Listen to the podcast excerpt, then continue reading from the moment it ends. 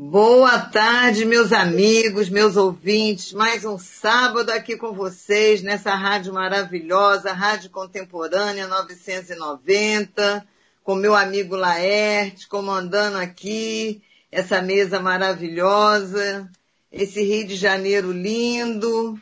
Eu não sei onde vocês estão, mas onde vocês estiverem, que Deus abençoe a todos peço permissão para entrar na casa de vocês. Hoje eu estou levando um tema muito importante, que eu mesma fiquei assim impressionada com a, com a quantidade de coisa que a gente tem para falar. Já vi que vai ser ter outro programa para falar tudo.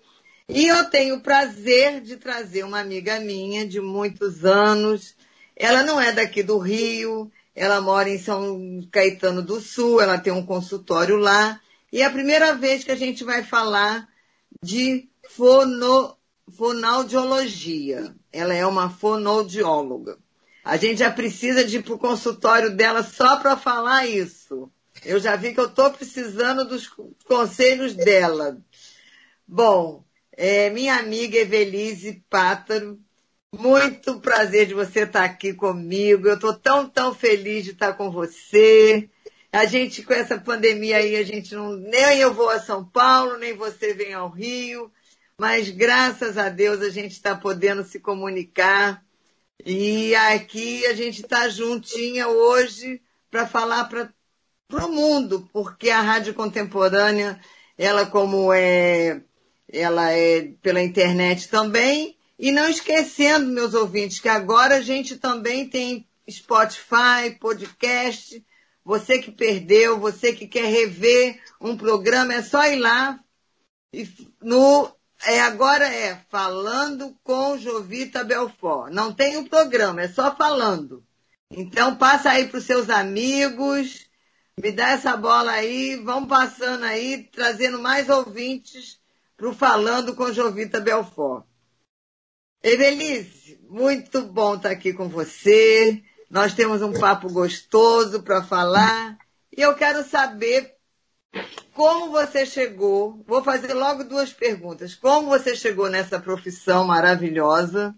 E como chegou essa profissão no Brasil, a fonoaudiologia?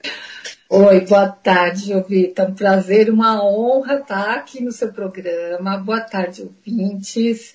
É, a Jovita é uma amiga querida que mora no meu coração, é um modelo, um exemplo para mim.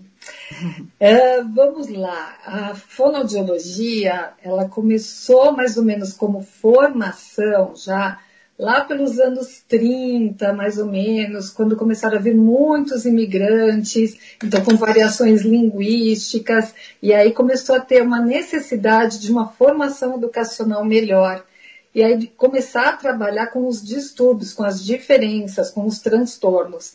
Então isso foi tudo evoluindo muito atrelado à medicina e principalmente à especialidade de otorrino, né? Agora, como formação mesmo, começou mais ou menos no início dos anos 60. Os primeiros cursos foram na, na USP, vinculado ao HC, Hospital das Clínicas, e na PUC São Paulo, que é onde eu fiz a minha, a minha formação. E eu cheguei nessa profissão por uma, uma prima. Então, assim, estava num Natal, comemoração em família, ela me observando, brincando com os priminhos menores, ela falou que eu tinha muito jeito com criança, que poderia ser uma profissão. Na época, acho que eu tinha 15, 16 anos, e eu comecei já a pesquisar.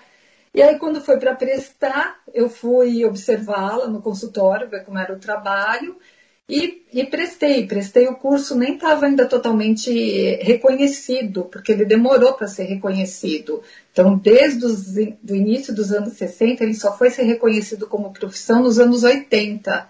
Então, era uma profissão que era tida como tecnólogo. Depois é que realmente foi reconhecido como profissão e os cursos todos é, reconhecidos também, né? Aí abriram várias faculdades. Como ciência, hoje é uma ciência, né? Sim. E sim. várias outras ciências pegam ela para ajudar, né? Nas sim, suas é. clínicas, não? Sim, acaba o fonoaudiólogo ele acaba sempre fazendo parte de uma equipe multidisciplinar porque dependendo da, da patologia do transtorno, a gente precisa de outros profissionais. Então, o fonoaudiólogo trabalha muito com otorrino, terapeuta ocupacional, fisioterapeuta, psicólogo, atua muito nas escolas também. Então, precisa de uma equipe multidisciplinar dependendo da dificuldade que a gente tem que trabalhar.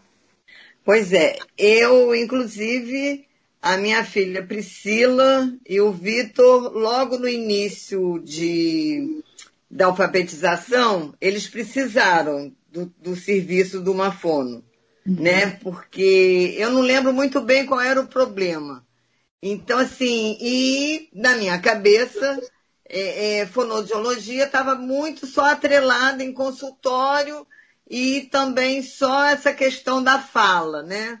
Uma questão de corrigir a fala, quem tinha problema de leitura, muito atrelada à pedagogia, inclusive, uhum. né? E ao consultório é, pediátrico, né? Por assim dizer, né? Então, é, eu fazendo umas pesquisas, eu vi que a fonoaudiologia ela está em tudo, em tudo, em tudo, em tudo.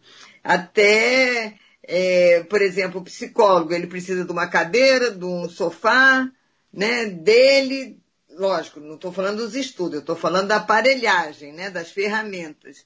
Mas o fono, pelo que eu vi, ele precisa num consultório, como você, eu não sei se você só atende, eu vou chegar lá, só criança ou adulto, vai precisar de várias, vários jogos, talvez, várias coisas, porque é muita coisa que vocês abrangem, não?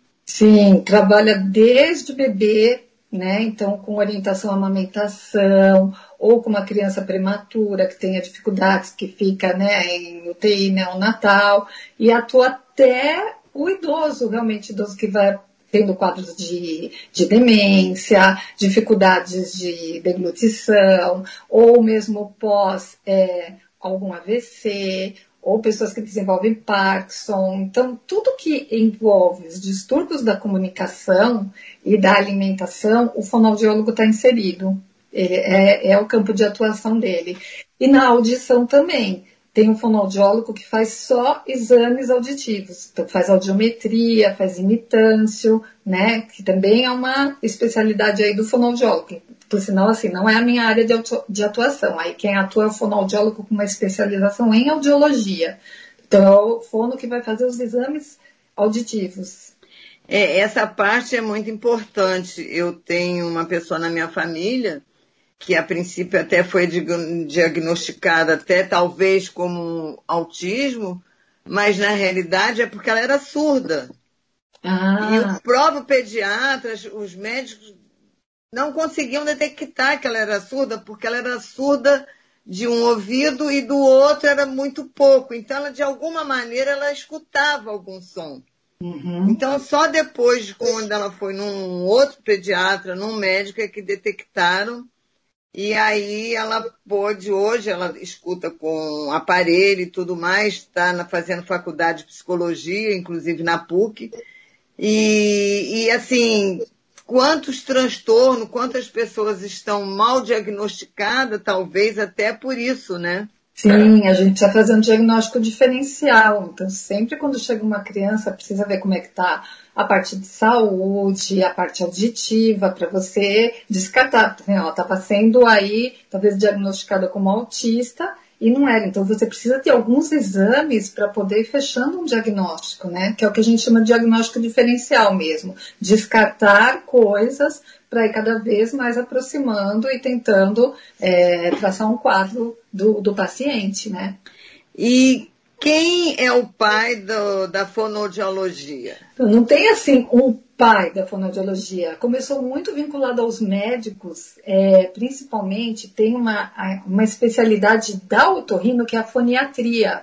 Então tem alguns otorrinos é, que fizeram um tempo uma formação, agora isso está retornando. Ficou um tempo sem ter muito essa especialidade, mas agora tem vários otorrinos de novo atuando nessa área que se chama foniatria, que é o otorrino com uma especialidade maior nos distúrbios da comunicação. Então, da necessidade, além de se diagnosticar, de reabilitar, começar a trabalhar, principalmente assim, às vezes com professores, e no começo era uma, é, até vinculado um pouco à pedagogia, como você falou, tanto que o nome da profissão em alguns países é logopedia, tá? Mas são profissionais que vão atuar nos distúrbios da comunicação. E aí começou a ter que criar ferramentas para trabalhar com essas dificuldades. E aí, como a, a, comunicação abrange muita coisa, não é só a comunicação oral, mas também a comunicação escrita, né? Aí é que o fonoaudiólogo foi ampliando esse leque de atuação. É, porque quem não escuta bem também não escreve bem. Sim, sim. Né? E às vezes esse não escutar não significa ter uma perda auditiva, como é o caso que você citou. Às vezes é uma criança que tem otite de repetição e ela tem acúmulo de secreção na orelha. Então ela precisa tratar isso para ouvir melhor. Então ela ouve, mas ela não ouve com nitidez, com precisão. Né? Então, isso pode gerar dificuldades na escrita, dificuldades na fala. Então, sempre quando chega uma criança ao consultório, o exame audiológico é muito importante para a gente. Olha que interessante, né? É, é tanta nuance, né? Uhum. É bem interessante, bem interessante. Você atua no consultório, né? Isso, em consultório. Como é que você chegou? Como é que foi? Como é que é esse seu dia a dia? Como é que como é que veio isso dentro de você para você escolher essa, essa linha? De consultório, ah, eu sempre gostei muito da parte da reabilitação, né? De você poder trabalhar e dar alta para um paciente e mudar, ter uma importância na vida dele, né? Então, desde o início eu fui, fiz uma, é, uma, uma, preferência por atuação em consultório e durante um tempo também deu aula em faculdade, mas não era muito minha, minha praia, não.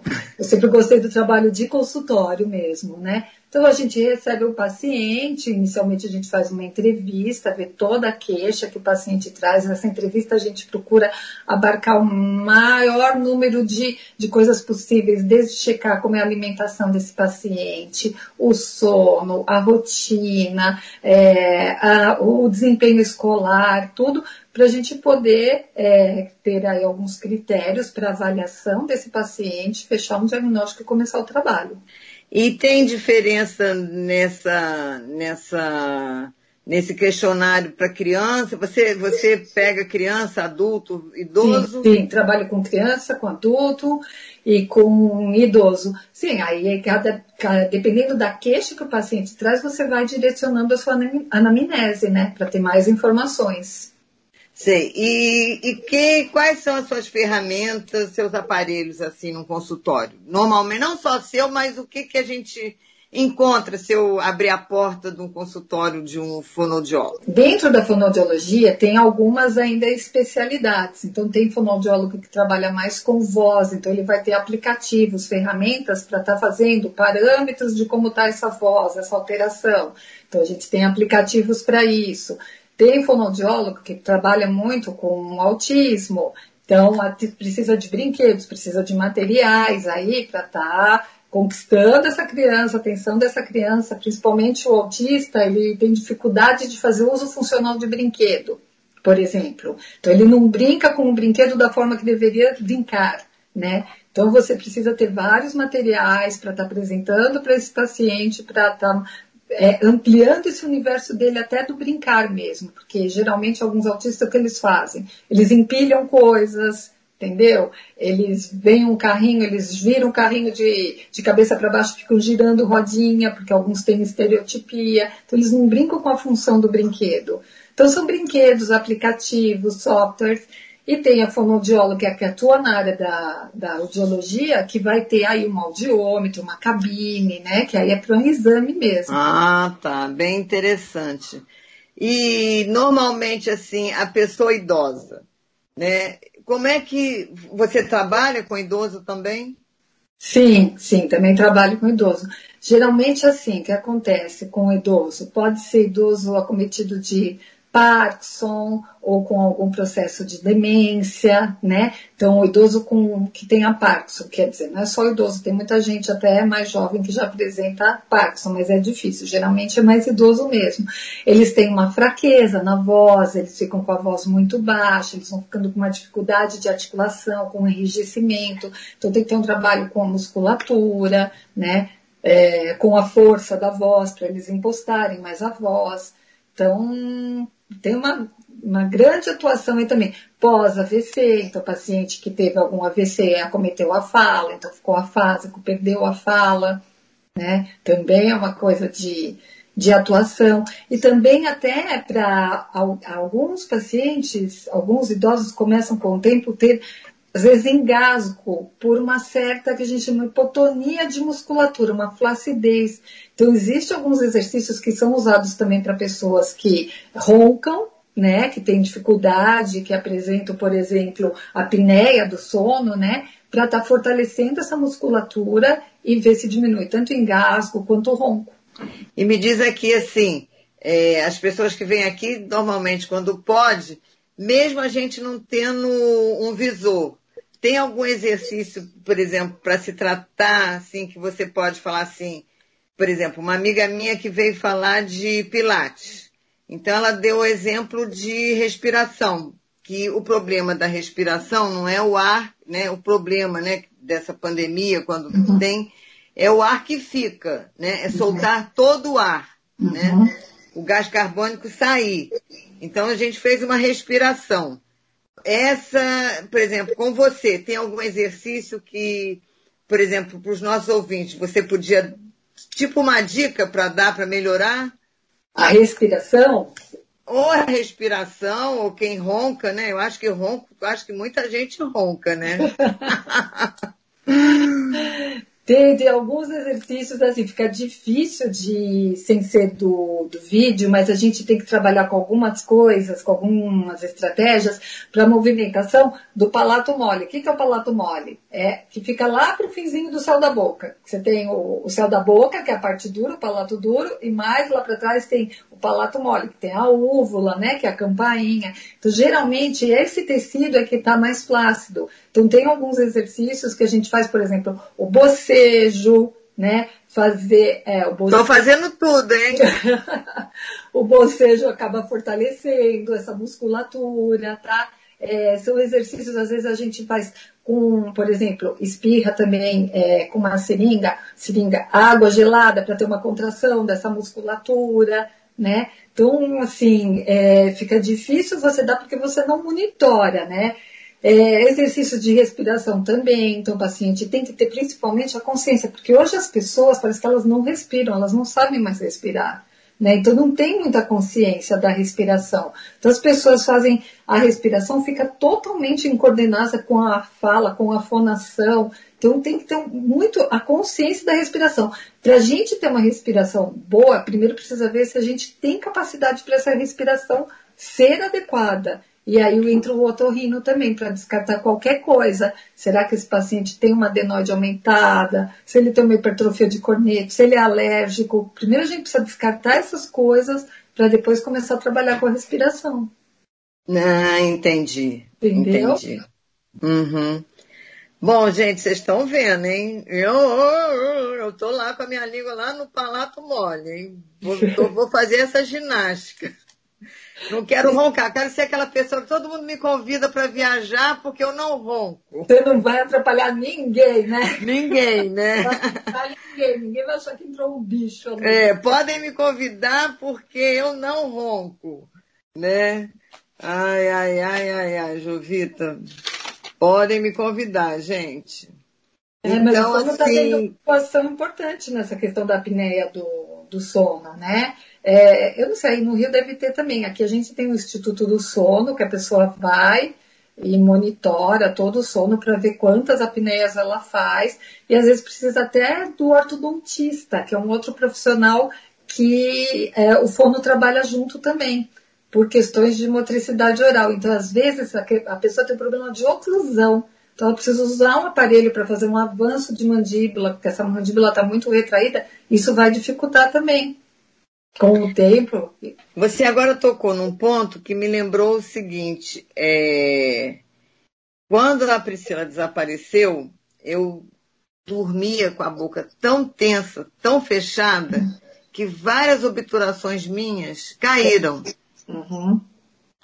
E eu vi aquela. Hum, que fez um filme é, striptease, como é que é o nome? Demi Moore. Demi Moore. É. Quando ela sofreu a separação, ela falou que os dentes dela, a maioria ficou bambo. Uhum. Que ela ficou com um problema que ela teve que fazer, botar não sei o que, não sei o que, porque eu, ela fazia tanto, não é nem bruxismo, né? Mas ela fazia tanto. Fala. Hã? Faz um apertamento. Isso. Que ela então teve que. Os, os dentes ficaram frouxos, né? Uhum. Então, assim, é, isso tudo vem desse, dessa questão de. Aí não, aí é coisa de tensão mesmo, tá? Então, é uma tensão, você descarga toda nessa região e aí faz um apertamento dos dentes, né? Então não tem o ranger, né? Não é o bruxismo aí, não fica fazendo desgaste. Mas o apertamento é tão grande que isso pode dar um problema de ATM, que é articulação, articulação temporomandibular, de dores, e às vezes manifesta não como dor na ATM, mas dor de ouvido, pode estar vinculada a isso, dor de cabeça, enxaqueca de tanta tensão que fez na musculatura. E aí começa a fazer isso que você falou é, trinca restauração, entendeu? Quebra-dente, né? Acontece muito de quebra-dente, porque fica fazendo uma pressão a noite toda. O meu quebrou, esse aqui da frente. O meu da frente quebrou. Então, às assim. vezes aí precisa ir ao dentista e colocar uma placa e o fono também trabalhar essa musculatura, para alívio da consciência para o paciente, entrar com os exercícios para relaxar essa musculatura, mas a plaquinha que o ortodontista faz é de grande ajuda, porque ela tira o contato e aí melhora esse apertamento, né? Não, impossibilita do paciente estar tá fazendo toda essa pressão, essa tensão. A gente vai voltar a falar nisso que depois do segundo bloco, daqui a pouquinho estamos indo para o nosso intervalo, que agora com essa pandemia, acho que muita gente dormiu com esses dentes travados, né? Ah, Porque realmente a gente vai ter aí um para falar justamente aí, aí dessa, dessa pandemia aí, porque não foi fácil, né?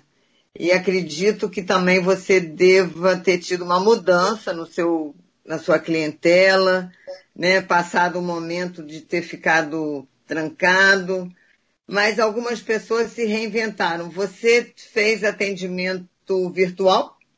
Sim, sim. Eu, em março, que foi logo no início, né? Aí acho que eu fiquei uma semana em casa mas na semana seguinte, principalmente os pais de crianças autistas já começaram a me procurar. Então, eu voltei rapidinho para o consultório. Começo de abril eu já estava no consultório atendendo algumas crianças, porque tem paciente que não tem como você fazer atendimento online. Então, eu tive que me reinventar sim, porque alguns pais não queriam sair de jeito algum de casa. E aí aprendeu a usar as plataformas, aprendeu a usar o Zoom, Google Meet, todas as reuniões, porque eu faço muita reunião com escola, com o professor, com o coordenador, para a gente realmente montar assim uma equipe, né? Para o bem dessa criança. Então, eu sempre fiz muita reunião com escola, para o que está acontecendo, que a escola pode me ajudar nesse sentido, como que ela pode atuar com a criança. Então, todas as reuniões esse ano foram agendadas online, que era uma prática que eu tinha de ir à escola, né? Então, esse ano foi tudo online. Então, a gente teve que se reinventar, comprar novos materiais, é, como que você vai atrair a atenção da criança por uma câmera de vídeo. Dificuldades que muitos professores também enfrentaram, né? E a minha conclusão é que, assim, eu acho que essa expectativa que tinha do ensino à distância, né, para muita gente, não funcionou. Isso pode funcionar, assim, para curso superior, para algumas coisas, mas as crianças, os adolescentes, eles precisam se encontrar. A escola é o espaço onde você aprende a maior parte das regras sociais que tem. É uma, uma experiência em termos de diversidade de contato muito grande e nada substitui isso. Não há uma tela, na minha opinião, que substitui isso. É, é, essa questão de você trabalhar com autismo, é, eu queria depois também aprofundar, porque eu tive aqui com uma mãe de um autismo severo, uhum. ele inclusive nem falava, e ela tem uma ONG, e ela me trouxe o problema né, das pessoas ficarem em casa com, as, com filhos, né? Uhum. E o autismo tem, não é igual algumas síndromes que o autismo é a pessoa ficar velha com autismo. Uhum. Né? Então, tem rapazes, né, fortes que queriam sair, não podia, chegaram até a bater nas suas mães, teve mães que queriam suicidar, Enfim, um, é um problema bem sério isso que você disse, né? Quer dizer, por isso você teve que abrir seu consultório, porque tem crianças que não entendem que, por mais que você queira falar, elas não têm essa compreensão que tinham que ficar em casa, não é isso? Não, é, tem criança que realmente não, não entendeu o processo, né? Porque tem criança que tem, é, assim, também associado às vezes ao autismo uma deficiência intelectual, né? Então, que é difícil realmente entender o que estava se passando, por que, que eu tive que mudar toda a rotina. E o, o autismo, principalmente, ele é muito da rotina. E essa pandemia toda teve uma quebra muito grande. Então, às vezes, o que acontece? Eles se desorganizam. E nesse desorganizar, muitas vezes, é como se fosse um surto. Tem alguns que batem cabeça na parede, entendeu? Que gritam, principalmente essas crianças não verbais que têm mais dificuldade de comunicação, fica mais difícil, pode ficar agressiva, porque muitos eles têm que tomar medicação, né? Muitos têm que tomar medicação. Então, ficou bem complicado, bem complicado. Eu não tenho, assim, atualmente nenhum caso, não, a gente chama não verbal, desses que não não falam, né? Todos os meus eles estão, graças a Deus, aí eles estão se comunicando. Mas o que, que qual é a dificuldade maior do autismo? São as habilidades sociais. Então, onde que ele vai ter essa riqueza de treino mesmo que ele precisa de habilidades sociais? Na escola, né? A escola que vai oferecer isso, como brincar, como que eu faço para pedir, porque eles têm dificuldade de imitar né? Então tem muitas coisas que você aprendeu na sua vida quando criança que sua mãe não te ensinou. Você aprendeu de observar, de imitar o comportamento dos adultos. E o autismo ele tem dificuldade para fazer isso. Olha, o papo tá ótimo, mas a gente vai parar um pouquinho e voltamos já já, né, com mais minha amiga aqui, que eu chamo ela de Ivê, viu, gente? Eu... mas ela é muito linda também, eu fico aqui falando. Ela é um chuchuzinho. Na minha época, pessoa bonita, a gente falava que era um chuchuzinho. E já já estamos voltando, gente. Só um instantinho. Podcast Jovita Belfort. Voltando aqui mais um pouquinho com a minha amiga, essa mulher guerreira que trabalha aí com tratando de pessoas. Evelise, minha amiga Ivê Pátaro. Muito feliz, gente. Para quem não sabe, está chegando agora, ligou agora a Rádio Contemporânea. Nós estamos falando do, do trabalho dela, que ela é uma fonodióloga, e da ciência dela. Hoje em dia a gente pode falar que a fono, fonodiologia é uma ciência. Sim, sim. Desenvolve conteúdo, pesquisa, tudo mais. Tem um campo de atuação muito grande. E você, como atua mais com escola, né, a gente pode falar que ela, os problemas da escola ultrapassam o muro e passa muitas coisas para você. Sim.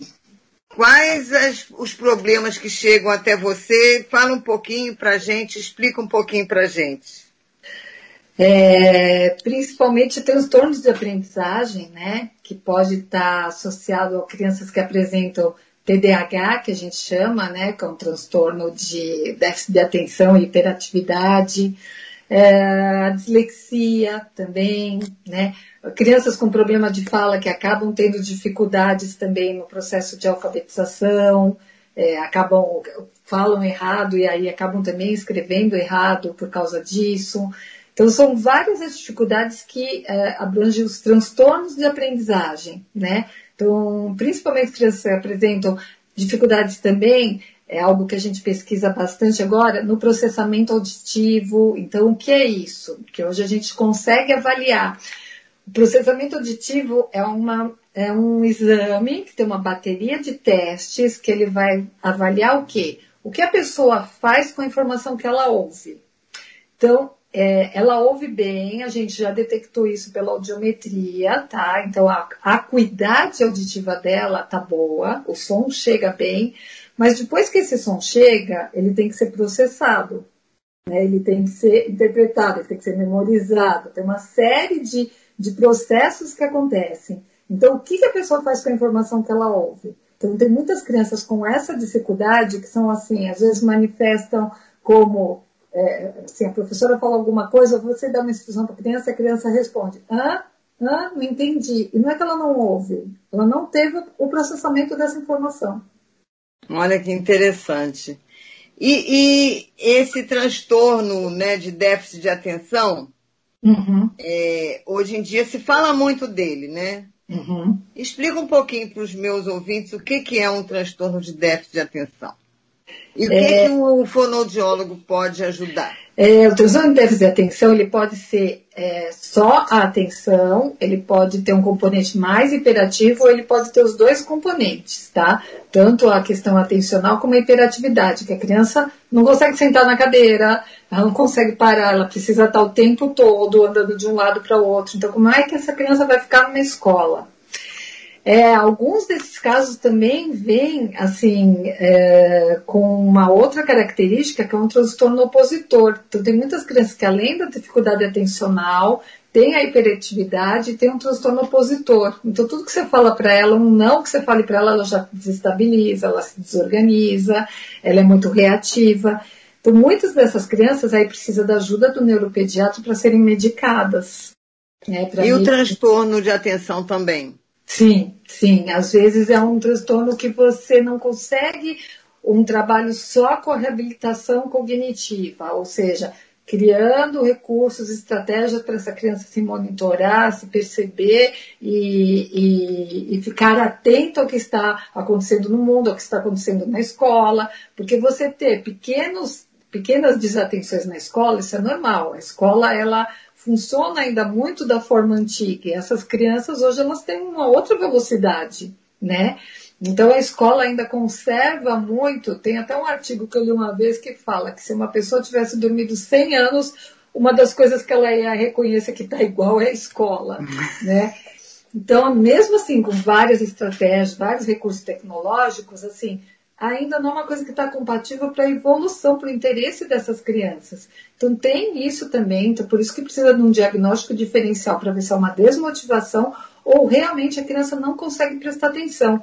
E aí as pessoas falam, mas como não consegue prestar atenção? Como? Joga videogame não sei quantas horas. Quando tem o fator motivacional, quando ela tem uma motivação, ela faz aquilo que é de interesse dela. Entendeu? Só que a vida não é assim, você não vai fazer só coisas que você consegue ter motivação. Então eu preciso sentar, assistir minha aula, entender, fazer a lição quando eu chego em casa. Então são crianças que se desorganizam muito e às vezes precisam sim de um do olhar do neuropediatra e de uma medicação. Porque o que acontece com essas crianças? Fala assim, ah, é só falar, presta atenção, olha. Mas é a mesma coisa que você pegar uma criança, colocar ela numa piscina, ela não sabe nadar, você fala nada. Ela não vai saber o que fazer.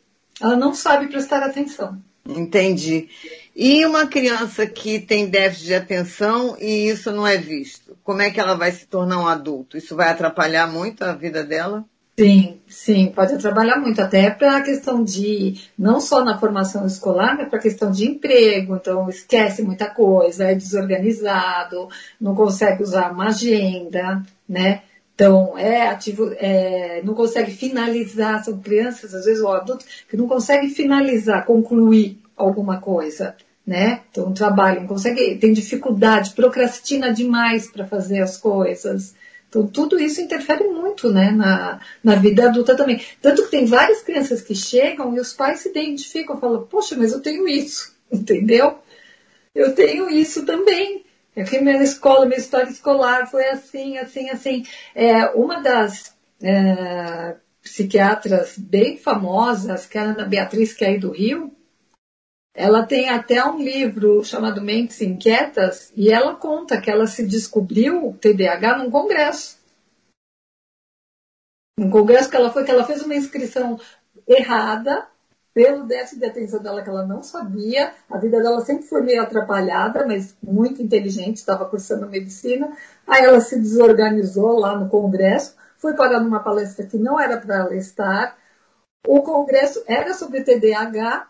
Quando ela ouviu aquilo, ela falou: Mas essa pessoa que ele descreveu sou eu. E ela foi lá, fez a consulta com o palestrante e se descobriu que ela é TDAH. E ela é uma psiquiatra super reconhecida, né? A Ana Beatriz, está na mídia até, e ela se descobriu adulta como, como TDAH. Então, assim, é, essas coisas, né? O pai, ele tem que estar muito atento, né? Porque é, às vezes, quer dizer, além dele às vezes se reconhecer, né? Com o próprio diagnóstico do filho, né? Mas isso traz consequências, às vezes, na vida adulta, né? Sim, sim. E muitos pais, às vezes, acabam chegando, né? É, contrariando, falando que a criança é preguiçosa, entendeu? Vagabunda, né? E não é nada disso. A criança tem uma dificuldade, que é o que acontece também com o, o disléxico, né? O disléxico, ele vai ter uma dificuldade grande no, na alfabetização. Então, são crianças que elas demoram um tempo maior para se alfabetizar, porque é, para elas fazer, a gente chama conversão do som para a letrinha, é um processo muito difícil. Então, é um processo que demora, que elas têm muita dificuldade nisso. Então, o pai chega falando que é preguiçoso, que não quer saber de fazer nada, e a criança é disléxica. Então, o que é uma dislexia? A criança ela tem um transtorno é, na leitura e na escrita tá? Então pode ser que algumas crianças elas tenham um componente mais assim é, fonológico, com essa dificuldade de fazer essa transferência do som para a letrinha, entender que, por exemplo, um som do B é da letra B, tá? É, e também tem a dislexia mais visual, que eles atrapalham, eles falam que eles não conseguem ler, eles têm muita dificuldade, tem uma lentidão na leitura. E isso acaba comprometendo também a compreensão da leitura, porque você lê lento, você não consegue compreender aquilo que você leu. Entendi. Isso é a dislexia. E tem mais ou menos assim, um percentual grande da população que apresenta. E aí, isso é um diagnóstico que, assim, a gente tem que ir por, por exclusão e só consegue fechar por volta de 8 anos, 11 meses, 9 anos. Porque isso pode ser um transtorno de aprendizagem, né? Então, para a gente fazer esse diagnóstico diferencial, demora. Isso também pode ser uma criança que não está compatível com a metodologia, porque as escolas têm diferentes metodologias, então aquela proposta pedagógica da escola não é para o que a criança precisa. Então tem isso também, né? Até a gente ver se a criança não vai respondendo às intervenções, a gente vai vendo que cria aí um, um quadro realmente para a gente concluir como diagnóstico de dislexia. Então tem vários, se você coloca na, na internet, tem vários disléxicos famosos, né? Tom Cruise, tem muitos atores que são disléxicos. E isso leva para a vida inteira? Sim, mas melhora bastante. Melhora bastante. Com o, o, trabalho fonoaudiólogo, às vezes também precisa do psicopedagogo. Então, eles vão criando estratégias e eles melhoram. Eles vão ser disléxicos, mas eles melhoram. E eles já têm garantido por lei, por exemplo, assim, é uma criança que, como ela lê mais lentamente, ela tem essa dificuldade, as escolas oferecem um tempo maior nas avaliações, ou se ela precisa, assim, que a professora leia a questão para ela, para ela responder, ou se ela tem dificuldade de registrar a resposta, ela pode fazer essa prova oralmente. E isso se estende até para o vestibular. Então, criança que é disléxica, adolescente disléxico vai prestar vestibular, tem um outro tipo de, de, de proposta de avaliação entendeu? Pode ter um tempo maior, e até para a OAB, quem vai tirar exame da OAB, por exemplo, que vai fazer a prova, também, se comprova que tem a dislexia, ele pode ter um tempo maior para estar tá fazendo a avaliação. Olha que interessante, isso eu não sabia não. Quer dizer que mesmo tratado, você leva esse problema. Você leva esse problema. É que hoje, assim, o que acontece? As pessoas escrevem muito pelo, pelo computador, pelo tablet, que tem um corretor, né? Então isso já ajuda bastante, né? Mas são pessoas que vão carregar, melhoram bastante, mas tem algumas pessoas que vão carregar dificuldade, não vão ser bons leitores. Todos dois, tanto TDAH quanto a dislexia, têm problema de memória ou não? Não é via de regra, mas alguns sim. Alguns sim. tem pessoas que têm disléxicos que têm uma memória fantástica, tá?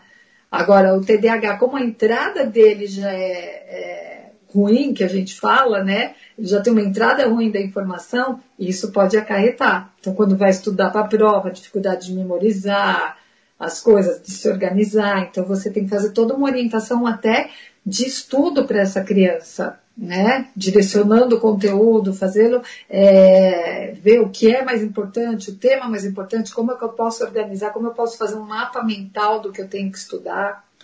E, por exemplo, quando chega assim que o pai se vê para um adulto, o, a, a, o seu trabalho melhora ou só remédio? É, tem alguns pais que, quando eles se veem com a dificuldade, eles procuram ajuda sim. Mas aí é que eles já passaram uma. já estão trabalhando, né?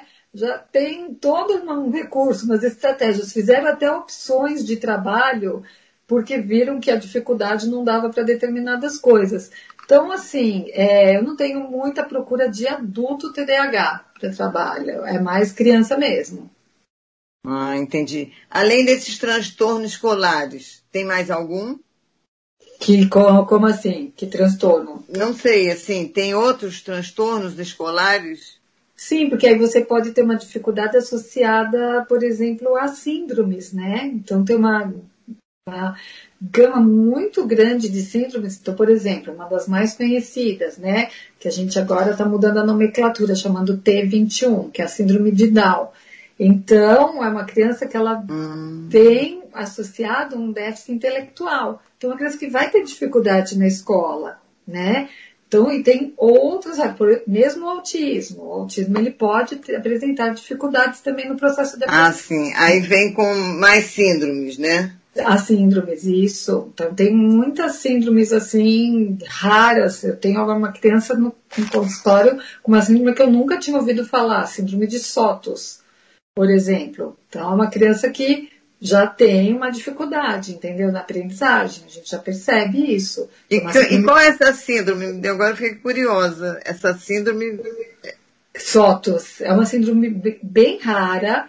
Ela, a, a criança, ela, é, ela tem um controle motor muito difícil, tem uma dificuldade de motricidade tanto global quanto fina muito grande ela fica, ela é grande, a criança ela tem as mãos grandes, os pés grandes, então ela tem uma dificuldade na marcha e também no cognitivo, tá? Hum. Então tem um atraso de fala e aí uma dificuldade na aprendizagem pelo pelo cognitivo. Então tem várias, assim, várias síndromes. Agora, é, com os exames genéticos, a gente consegue detectar bastante coisa, porque, por exemplo, é capaz de ver assim, tem a deleção de um material cromossômico em tal cromossomo, entendeu? Falta material ali. Então o exame é muito apurado e você consegue investigar muito mais. Então, assim, é, tem aparecido muitas coisas, tanto que quando chega uma criança, dependendo do que vem, a gente já manda para o neuropediatra, que é quem pede todos esses exames. Ah, entendi. Ia fazer essa pergunta agora, como é que faz? É, o neuropediatra entendi. é um médico, né, com é um neurologista com especialização na pediatria, que vai trabalhar com atender crianças e aí eles também, eles atendem os autistas, eles atendem as síndromes, tudo mais, e faz toda, pede toda uma bateria de exames para ir descartando e a gente chegando a um diagnóstico mais preciso, né? Nem sempre a gente chega, mas tem que pedir os exames. Porque é difícil, né, esses diagnósticos, né? É, porque você precisa ir por, por exclusão. Então chega uma criança que não, não te olha, não fala, tem uma estereotipia. Será que é um autista? Será que ela tem uma outra síndrome associada? Então não é uma coisa assim, que vai chegar e o médico já vai falar. Às vezes demora um, um tempo muito grande para a gente conseguir e às vezes não consegue, a gente não fecha um diagnóstico. Me fala, né, brincando que fica naquela categoria SDS, né? Só Deus sabe. Porque... Gostei, só Deus sabe. Só Deus sabe, porque a gente realmente às vezes não, não chega num diagnóstico conclusivo, né? Então, e vai ver, e às vezes assim, o importante não é o nome, é você tá vendo as dificuldades que tem em trabalhar. Entendeu? Então, uma criança, É disléxica? Não é? Está tendo dificuldade para alfabetizar? Vamos trabalhar, a gente vai chegar a essa conclusão de diagnóstico lá pelos nove anos. O importante agora é a gente reabilitar, oferecer, orientar a escola, tudo que ela precisa para o melhor desenvolvimento dela. Essa troca de letrinha que começa muitas vezes de quando começa a falar, né? P com B, uhum. D com R, isso é o quê? Ah, é um transtorno de fala, que pode também estar associado a alguma outra coisa maior, né? Mas às vezes assim, a criança, ela desenvolve a linguagem, ela fala, ela organiza as frases direitinho, ela tem uma boa estruturação da linguagem, mas ela troca sonzinhos. Então às vezes isso pode estar associado assim a uma alimentação que foi muito facilitada. Então naquela época que a mãe tinha que estar passando mais para o sólido, manteve a alimentação pastosa. Então você precisa do desenvolvimento todo dessa alimentação para ajudar no desenvolvimento da motricidade oral e a criança adquirir os fonemas para falar bem. Pode ser criança que teve uma sequência de otite de repetição, então um período da vida ela ouvia bem, outro não, ouvia bem, outro não. Então isso atrapalha na aquisição de fonemas também. Então tem vários fatores aí que pode levar a criança a ter um transtorno de fala. E nesse transtorno é muito comum, né? Sim, sim, é muito comum. É bem comum. E aí tem crianças que falam, né, trocam vários sons, não tem quase nenhum fonema. Tem crianças que a gente recebe, que é aquela história que fala igual cebolinha, troca o R pelo L, né? Então, assim, tem desde os mais severos até os mais simples. E é bom a mãe ou o pai corrigir, assim. Então, o que acontece? Se a criança ela não tem a capacidade, tá? a, a maturidade para ela estar tá devolvendo o som correto, isso fica uma correção às vezes ruim para a criança, né? Então a criança fala balata ao invés de barato e o pai, não, não é assim. E ela não sabe fazer, entendeu? Então, geralmente assim, a gente espera, dependendo do que, se for trocas mais simples, mas a gente espera que até os quatro anos a criança tenha adquirido todos os sons do português, todos os fonemas, né, e já esteja falando corretamente. Mas tem crianças que, assim, dois anos não estão falando ainda, ou estão falando muito errado, a gente já indica a atuação do fonoaudiólogo. É, então a gente pode falar que a fonoaudiologia vai muito além da dificuldade da fala, da linguagem, da escrita, da voz, da respiração. Foi que eu estou descobrindo aqui com você, Ivê. E é um mundo, é um mundo, né? É de várias é. cores, vários tamanhos. É, a voz também. Então, tem fonoaudiólogo que trabalha com, com a voz. Então, tem uma especialização na área de voz. Então, você pode estar trabalhando tanto que chega professor com muita rouquidão, né? Porque fala alto, classe com muitas crianças, ah. é, muita competição sonora, ele acaba falando alto, dá muitas aulas na semana não aguenta. A prega vocal são músculos, né? Então, não aguenta. Como um atleta, um atleta não vai conseguir fazer atividade física o dia inteiro. Então, tem um desgaste grande, tá, acaba tendo rouquidão. É, cantores, né, também, agendam, antes da pandemia, né, agendavam muitos shows, então acabam desenvolvendo nódulos, pólipos, né, então o próprio é, Zezé de Camargo teve que fazer cirurgia, uh, Silvio Santos já fez cirurgia também, são pessoas que desenvolvem uma lesão pelo uso e abuso vocal. E aí entra você. Sim, entra o fonoaudiólogo. Até pessoas que querem, assim, postar melhor a voz, então, ou tem cuidados com a voz. Então, uma pessoa da mídia que sempre mostra fonoaudiólogo, com muita importância até é Jack Sangalo. Então, quando ela vai fazer as apresentações de trio elétrico dela, ela mostra ela lá fazendo nebulização, fazendo exercícios. Ela tem uma fono que acompanha ela no período do carnaval, para ela conseguir uh, passar aquela maratona de cantar vários dias e várias horas, né? Então, uma pessoa que tem, a gente fala uma higiene vocal, já tem hábitos de higiene vocal para não criar um problema. Os velhinhos também têm que fazer uns exercícios para não é esquecerem o vocabulário. Ah, isso é bom. Uma das, um dos melhores exercícios para o cérebro é a leitura. Hum. A leitura, você tem ativação de várias áreas do cérebro. É a melhor ginástica cerebral que tem, porque é assim você tem a imaginação, você imagina aquilo que você está lendo, né? Então trabalha a sua área occipital, porque você está vendo as palavras, você trabalha a sua área temporal, sua área frontal. Então a leitura é uma das melhores ginásticas para o cérebro. Então tem que ter o hábito de estar tá lendo, né? Porque isso até, vamos dizer, seria uma, uma medida aí para a gente tomar também para escapar das demências, né? Então, manter o cérebro ativo, é, não só leitura, atividade física, contato social, quer dizer, toda uma, uma rede de coisas que é importante você manter, que se você tiver realmente a tendência vai ser difícil, mas isso pode parecer mais tardiamente ou até pode ser evitado aí, né? Tem que ter uma mente ativa, né? E com a pandemia, você teve dificuldade, assim, você teve novos pacientes, você viu algum caso se agravar, ou a rotina foi igual? Sim, principalmente as questões escolares. As crianças ficaram muito desmotivadas para a escola.